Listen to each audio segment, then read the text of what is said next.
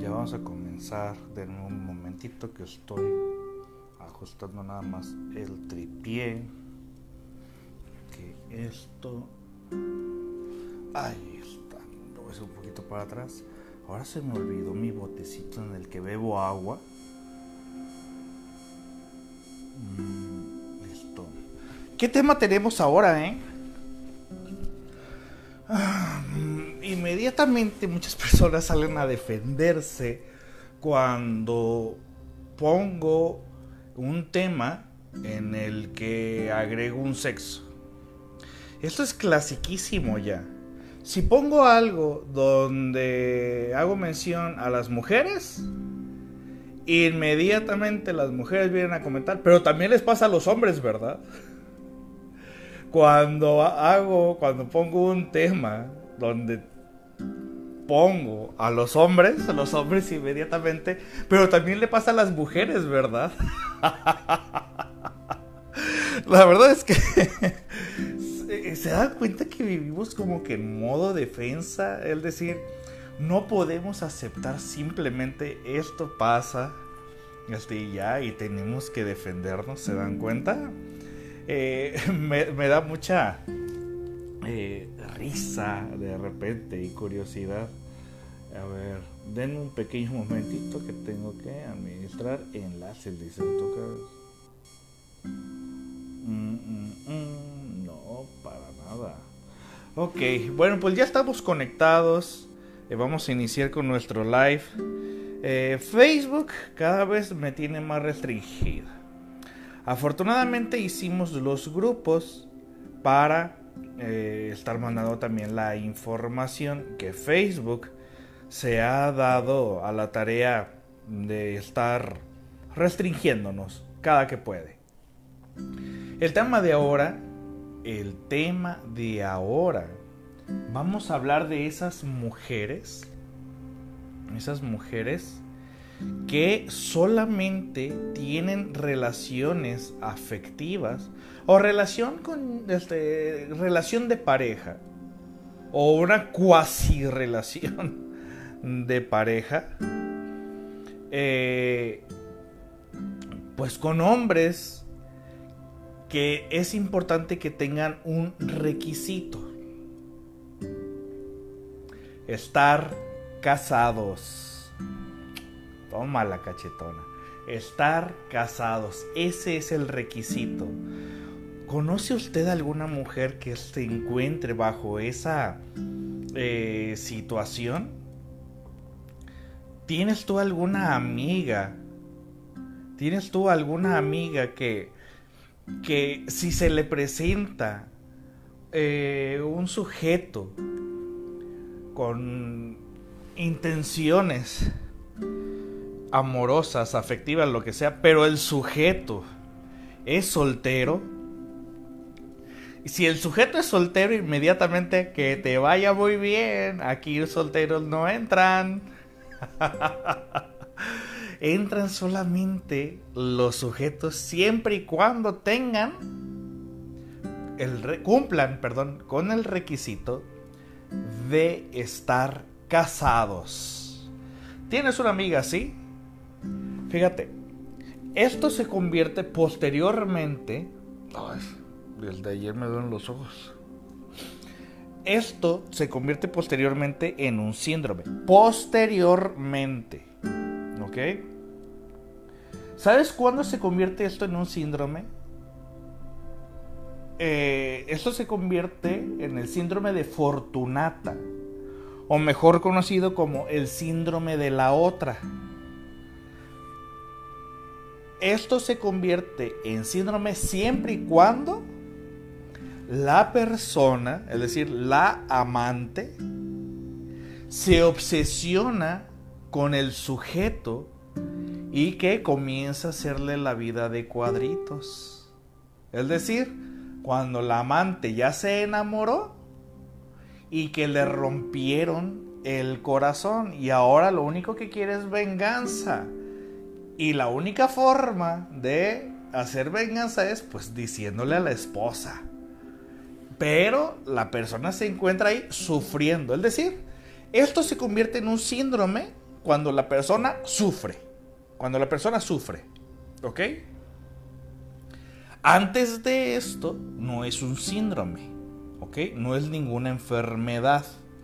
Se convierte en enfermedad psicológica hasta que, hasta que la mujer comienza a sufrir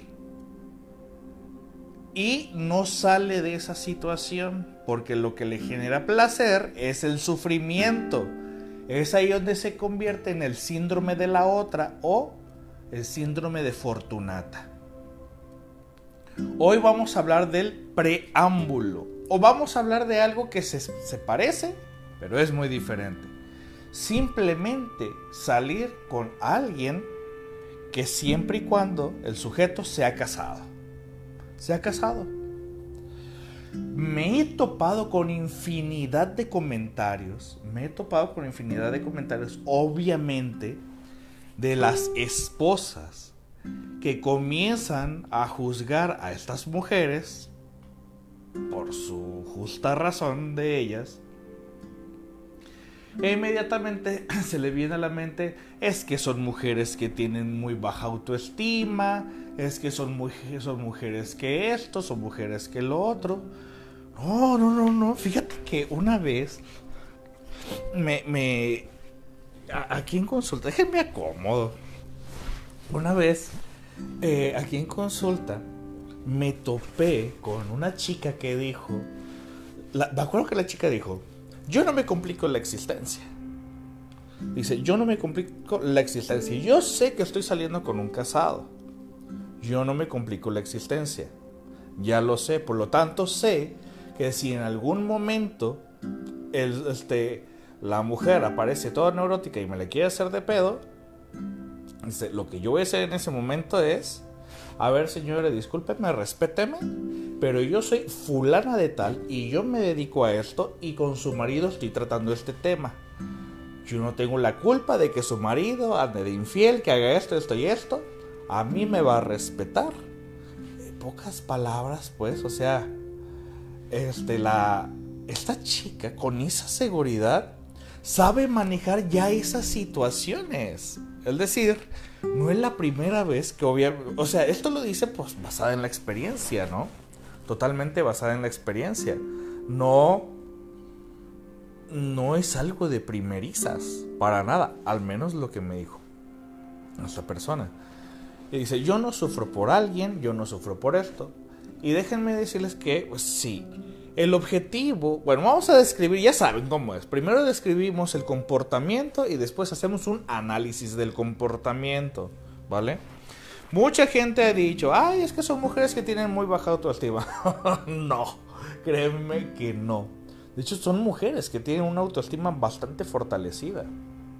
Saben de alguna manera lo que quieren. Tan lo saben que no quieren. De hecho, el mayor placer que le genera a estas mujeres es el placer de no formalizar.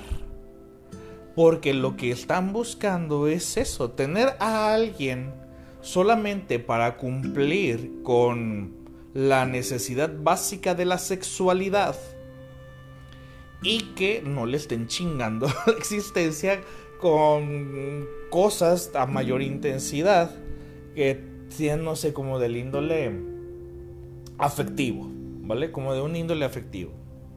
Cuando hablamos de este comportamiento, hablamos de eh, mujeres que saben, porque mujeres que saben hasta dónde, hasta dónde llegan. Y de hecho, te puedo decir que son mujeres que también le dicen a estos sujetos casados, cuando ellos quieren pasar la línea, también e-, ellas saben y les dicen a ellos, espérate, en esto no quedamos. Recuerda que tú y yo vamos a tener de repente salidas para comer, salidas para esto, salidas para otro, y nuestra relación se va a basar específicamente en lo sexual. Ni yo te voy a pedir cosas a ti, ni tú me vas a pedir cosas a mí. No te voy a molestar cuando estés con tu esposa, no todo esto, lo otro. O sea, entonces, son personas, son mujeres que están muy, muy conscientes y dicen, no te voy a cuestionar o ocasionar ningún problema, ¿no? Bueno, y que a veces son ellos los que se emocionan de más y son los que pum, se este, abren el pico, ¿no?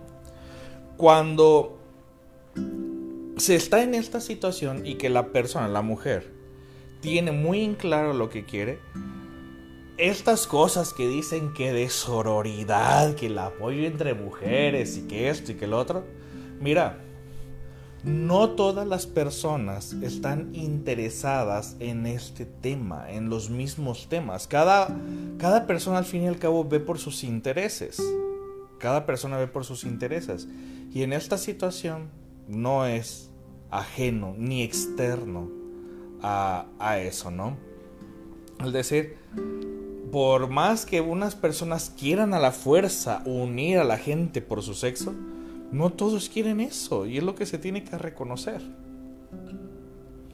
Cuando el comportamiento se da de que precisamente la mujer elige al hombre porque tiene un compromiso, le gusta porque tiene un compromiso, aparte, aparte de que obviamente primeramente lo vio como un candidato que le pareció atractivo y que lo único que quiere es establecer solamente esa parte. Me van a preguntar ustedes, oiga, pero en los hombres también pasa. claro que pasa, pero también ponte a pensar el contexto antes, fíjate bien, ¿eh? Ponte a pensar el contexto antes de afirmar y aseverar que esto también pasa en los hombres. Eh, vamos a hablar de ese contexto. Estamos de acuerdo en que el contexto es el siguiente y ustedes me dirán si están de acuerdo o no. Es más común que hombres casados le propongan a mujeres tener una relación extramarital, es decir, el ser amantes. Es más común que los hombres hagan esa propuesta. El que una, o sea, también mujeres casadas también hacen esa propuesta, pero no es tan común como lo hacen los hombres. Es por eso que yo les digo sucede más que hay más mujeres amantes que hombres amantes. Es por eso que yo aquí les menciono la mujer amante, ¿ok? Por esa situación. ¿Pasa o no pasa de esa forma? Sí, sí pasa. Y por eso pasa más en la mujer que se convierte en amante que en el hombre que se convierte en amante. ¿Ok? Yo creo que con eso todos tenemos la gran capacidad neurológica y cognitiva de comprender que este tipo de circunstancias, por eso se da más en mujeres, ¿no? Yo creo que no necesitamos a un experto en ciencias matemáticas para que venga y nos explique esta situación. Bueno, el punto aquí es que no solamente se elige al hombre, es decir, no solamente se elige al hombre porque es casado, no solamente por eso, no se elige al sujeto solamente por ser casado. Es decir, también tiene ciertas características que están implícitas y que la amante, la mujer, de alguna manera, también las ve a conveniencia y dice, bueno, a mí sí me conviene esto, a mí sí me conviene eh, estar en una relación donde, a ver, yo no le voy a cocinar, yo no le voy a lavar los calzones, yo no voy a estar en casa, yo no le voy a tener hijos, yo no esto, yo solamente voy a obtener ese placer sexual. Solamente. No, no es un trastorno psicológico, es una preferencia, ¿ok? Es una preferencia, así como hay filias, así como hay parafilias, así como hay gustos. Esto es una preferencia, es un gusto. Y bueno, como toda filia, es riesgosa, ¿no? Bueno, eh, este tipo de mujeres, el principal placer que les genera el estar en una relación así es, fíjate, por más que nos pongamos a profundizar que este, que es por esto, que es por lo otro, etc. El placer principal de una mujer que sabe que está con un hombre casado y que se ha propuesto no meterle en problemas en su matrimonio y que se ha propuesto solamente el placer sexual, pues busca eso, el placer sexual, solamente es lo que le genera placer. Pero le genera aún mayor placer el no generar un vínculo afectivo, el no generar un compromiso, porque no desea tener un compromiso afectivo de esa índole, no lo desea. La persona está muy segura de lo que quiere. Ahora, ¿cuál es la parte que también llama la atención de ya en la perspectiva analítica? Llama mucho la atención el comportamiento porque recuerden, aquí lo que analizamos es el comportamiento, no analizamos a la persona, hablando de los lives, ¿ok? Hablando de los lives, aquí en consulta, pues obviamente a la persona. ¿Qué es lo que tendría que haber detrás de ese comportamiento como para hacerlo tan llamativo, tan interesante? Si ustedes se van a preguntar, ¿vas a hablar del famosísimo complejo de Edipo? Claro, a huevo. A huevo vamos a... Este... Eh, ¿Cómo se dice? A huevo, vamos a meter al complejo de Edipo. ¡Eh! Como todos los psicoanalistas, vamos a hablar del complejo del Edipo, ¿no? Sí, nos supermama el Edipo.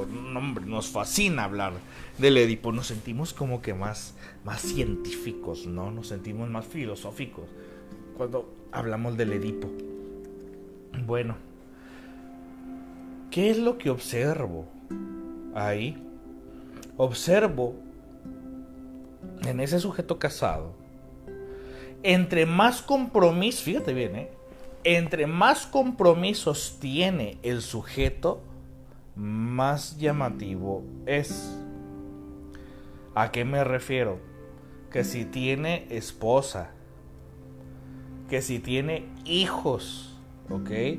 Que si tiene, no sé, qué haceres y actividades en familia, no hombre, más me enamoro de eso. ¿Por qué?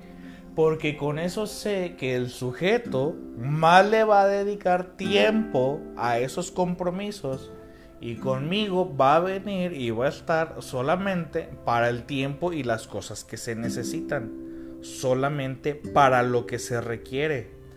Y hasta le va a generar el gusto y el placer de que el sujeto, como dicen, me acuerdo que decía mi abuelita, el más viene, pisa la gallina y se va. es lo único que hace. El sujeto nada más viene, tiene relaciones sexuales ni siquiera se queda a conversar. Vámonos, que te vaya muy bien. Y la otra, encantada de la vida, porque solamente quería eso. Prácticamente quitarse las ganas, ¿no? Era lo que quería, solamente quitarse las ganas. No hay más trasfondo en eso.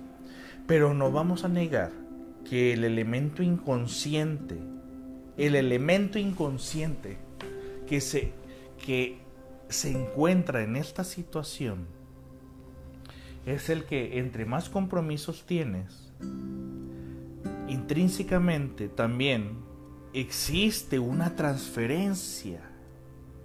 ¿Sabes? Existe una transferencia aquí.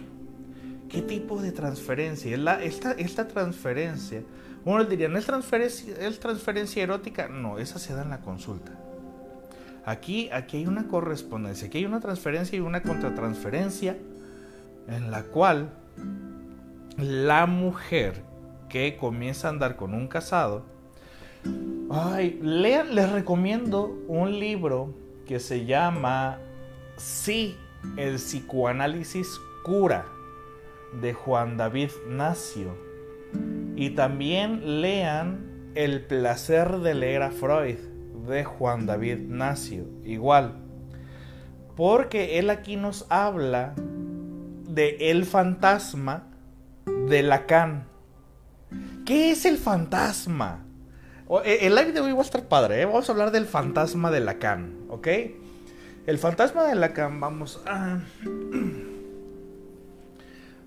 Vamos a utilizar esto como ejemplo. Obviamente, me, me hubiese encantado mejor haber tenido, pues, muñequitos pero pues no lo podemos hacer. No, digo, no tengo muñequitos, no doy consulta a niños. Bueno, eh, vamos a imaginar lo siguiente. ¿Qué es el fantasma en Lacan? ¿Sale? Lacan es maravilloso una vez que lo entiendes, ¿eh? eh yo, hija, yo, hija, tengo un padre. ¿Ok? Tengo un padre. Y este padre, bueno, en ocasiones no logro alcanzarlo. En ocasiones no logro alcanzarlo. Pero suelo compararlo cuando yo era pequeña. Suelo compararlo con... Es que mis amiguitas, yo veía cómo se relacionaban con sus papás, yo veía cómo se relacionaban con ellos, yo veía que tenían una relación un poquito más amorosa, le prestaban más atención, etcétera, etcétera, etcétera. Entonces, este papá que em, no logro alcanzarlo, no tengo una relación estrecha con él. De hecho, podría decir que hasta tengo una mala relación. No mala relación, una relación ausente con mi padre. Eh, bueno, pues pasa el tiempo y nunca logré alcanzarlo. Ni modo. Pero también tengo un ejemplo de que posiblemente este padre, posiblemente este padre, cuando yo era niña, cuando yo era niña, ¿qué crees? Este papá le ponía los cuernos a mi mamá, ¿ok? Le ponía los cuernos a mi madre.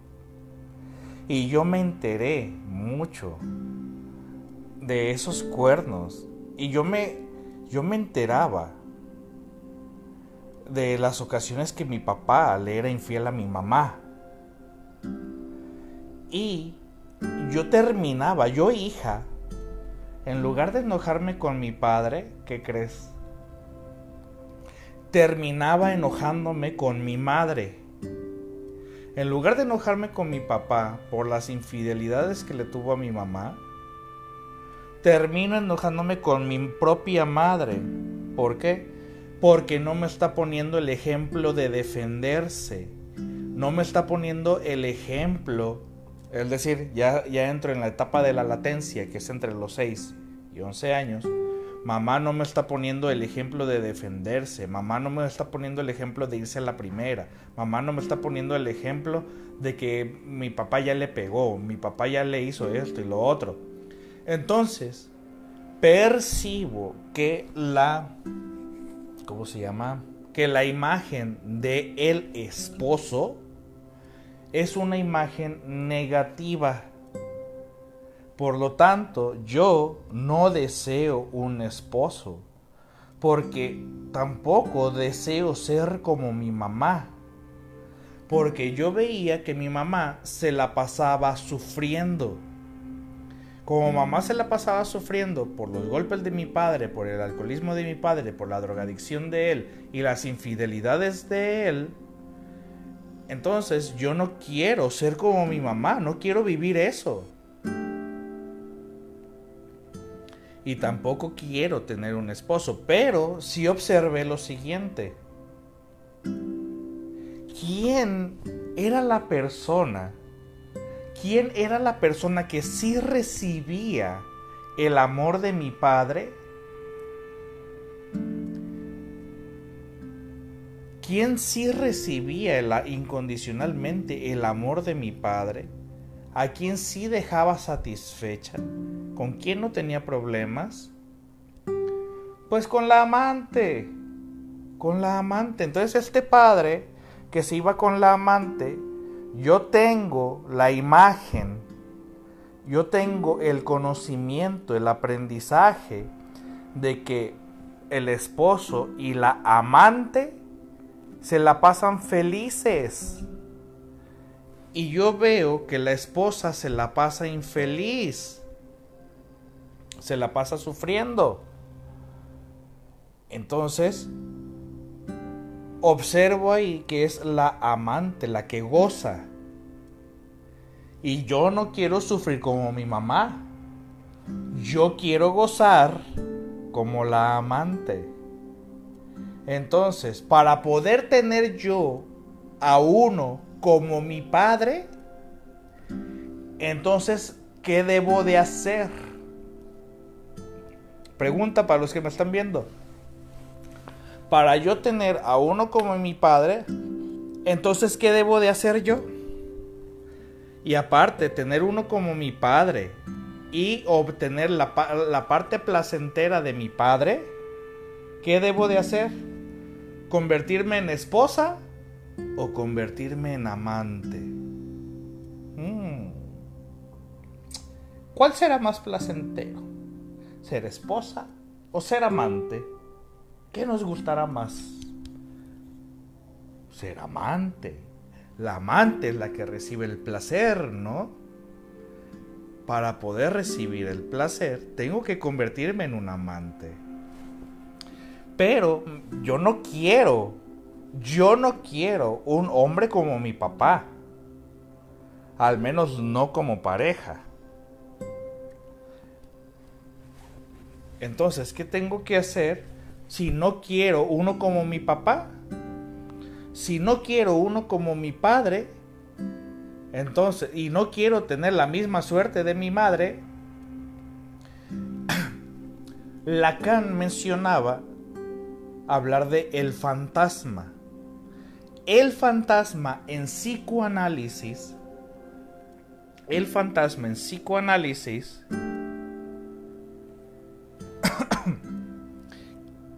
¿Qué es el fantasma en psicoanálisis? Si bien yo hija no me quedo con el padre, en la etapa adulta me voy a conseguir, si bien no a mi papá, me voy a conseguir a uno que no es, pero que se parece. Eso es el fantasma en psicoanálisis psicoanálisis lacaniano.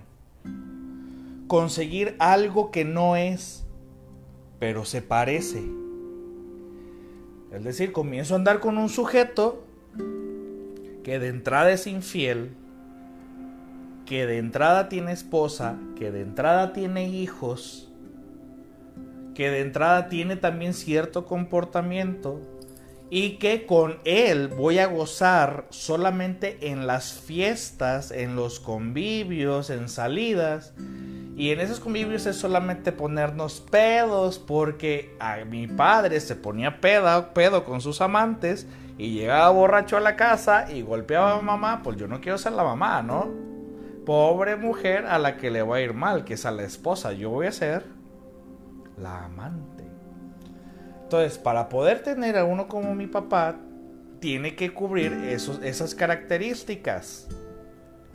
Entonces, de entrada, del de que se va a alcoholizar el sujeto, yo ya garantizo mi bienestar personal. Ya garantizo ese placer personal. Ya garantizo que voy a ser querida, que voy a ser amada que voy a tener relaciones sexuales, que todo el amor y el aprecio va a ser hacia mí. Entonces me convierto en la amante para poder, mira, me enamoré de un sujeto que es un, mira, que es un esposo que como le dedica tiempo a su mujer. Y mira, es muy buen papá. Más me llama la atención. Fíjate bien, ¿eh? Me llama la... Es más, pregúntale a tu amiga, la que anda con el casado. Es más, no le preguntes. Acuérdate lo que dijo tu amiga, la que anda con el casado. ¿A poco no tu amiga se emocionó? Porque su casado es buen papá. Brujo, hijo de la chingada. ¿A poco se emocionó tu amiga, la que no deja de andar con casados? ¿A poco no, a poco no te presume que lo que más le gusta de su novio, que tiene esposa, que es buen papá? ¿Verdad? ¿Qué es lo que más te presume? Que es buen papá. Chamán, brujo. Pues, ¿tú crees que es coincidencia Sí, fíjate lo que dice Brenda ayer. Es buen papá y responsable económicamente. No es coincidencia que eso le haya llamado la atención, ¿o sí? ¿Por qué te, ¿por qué te imaginas que eso le llamó la atención? ¿Por qué te imaginas que eso le gustó? ¿Por qué te imaginas que se relacionó con él? Precisamente porque cubre con ese requisito de ser papá. Entonces esa niña por fin ha logrado obtener un padre y todavía si se emociona con que es, con que es buen padre y responsable de manera económica, de alguna manera esa amante se posiciona al mismo nivel que los hijos. De hecho, de hecho, aquí, ay, aquí te va, aquí te va, este, donde más vas a decir, este brujo, ¿cómo lo sabe? Aquí te va, ¿ok? ¿A poco no? Hasta esa amante, esa amiga que anda con casados, ¿a poco no es amiga? Lo que hace lo siguiente, hasta aconseja a su novio de cómo contentar y tratar bien a la esposa. Pues sí, como ella misma, como ella misma tiene una concepción de su propia madre que le cae mal. ¿Qué pasó? ¿Qué pasó? Ahí está, nos estábamos desconectando. Como ella tiene una concepción pobre de su madre, muy pobre de su mamá, esa amiga, amante, hasta termina aconsejando a su novio para que el novio contente a la esposa. Es más, te puedo asegurar que casi casi ella hasta le compra regalos a la esposa para contentarla. ¿Por qué te imaginas que necesita verla contenta a la esposa? ¿Por qué? Pues porque ella ahí identifica a su propia madre sufrida, a su propia madre sufrida. Y es en ese momento donde ella puede salvar maritalmente a su mamá. ¿Te das cuenta que todo esto es simbólico? Y ella y ella lo que hace es posicionarse en un nivel de hija, porque lo que le llama la atención es que su pareja es un hombre que es papá, que es responsable con su familia, con su esposa, con sus hijos y todo eso, ¿no? Entonces, de alguna manera eso a ella le brinda seguridad, tranquilidad, paz, porque el sujeto va a venir cuando ella tenga algún problema, él va a venir al rescate de ella cuando ella lo necesite. Y más porque ella se ha portado como una buena amante. Una buena amante. Es una mujer tan servicial que esa buena amante lo que hace es prácticamente como ponerse a la par de los hijitos, ¿no? De hecho te puedo decir que hasta ve a la esposa de su novio casi, casi te podría jurar, casi, pero no me atrevo, que hasta la ve como a su propia mamá. Es decir, está curando ella de manera simbólica y de manera fantasmal a su propia familia de cuando ella era pequeña a través de su acción. Es una forma de enmendar aquel, ¿cómo se puede decir? Aquella situación en la que ella lo vivió. Es una forma simbólica de rescatar a su madre y es una forma simbólica de obtener el, este, el amor de papá.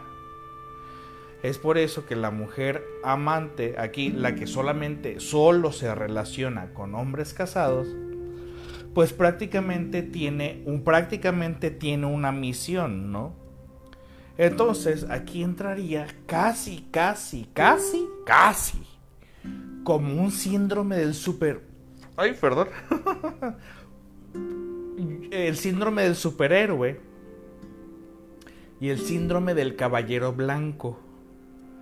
Yo ya tengo un podcast y un live de esos dos síndromes, síndromes, perdón. Los pueden encontrar en mi canal en YouTube o en mi canal en Spotify. El síndrome del caballero blanco y el síndrome del superhéroe, ¿ok? Aquí esta mujer, la amante, estaría actuando bajo la reserva de esos dos síndromes, pero no clasifica del todo en uno de los dos, pero sí comparte rasgos de ambos.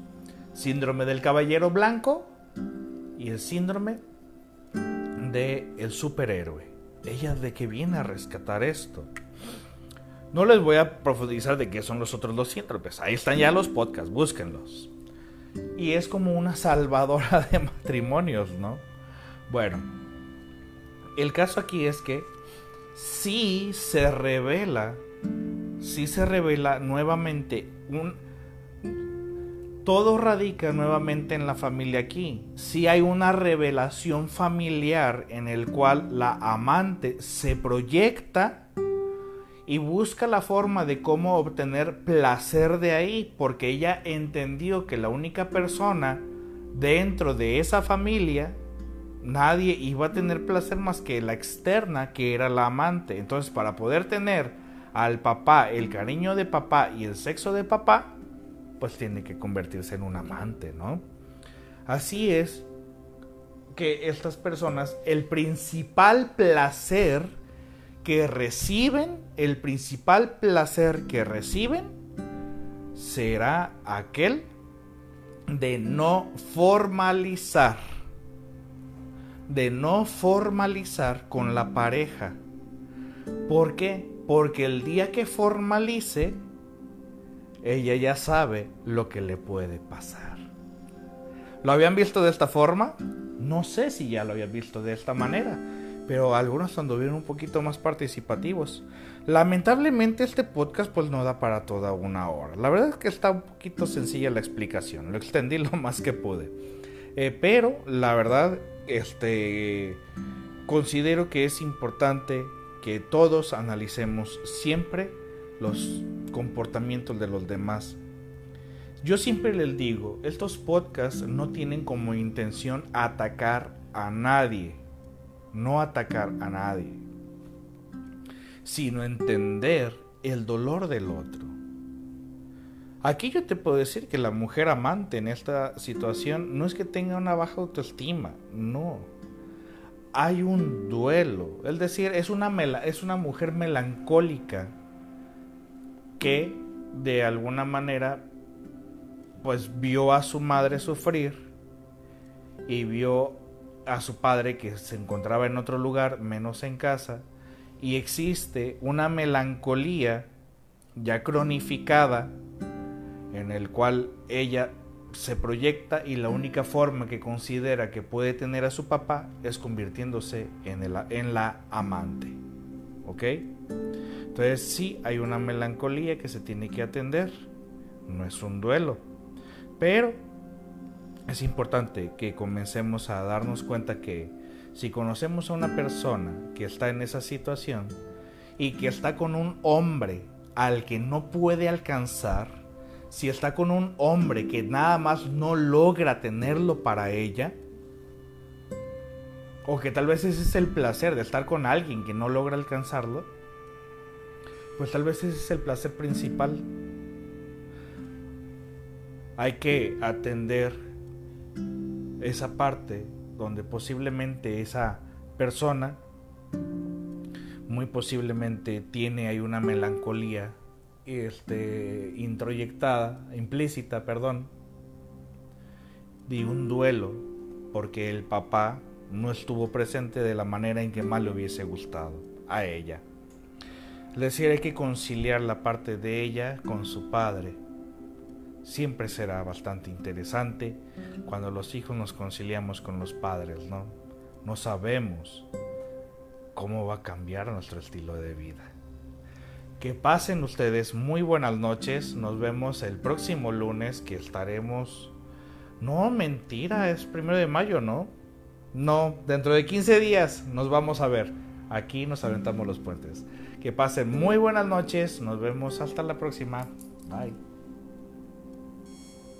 thank you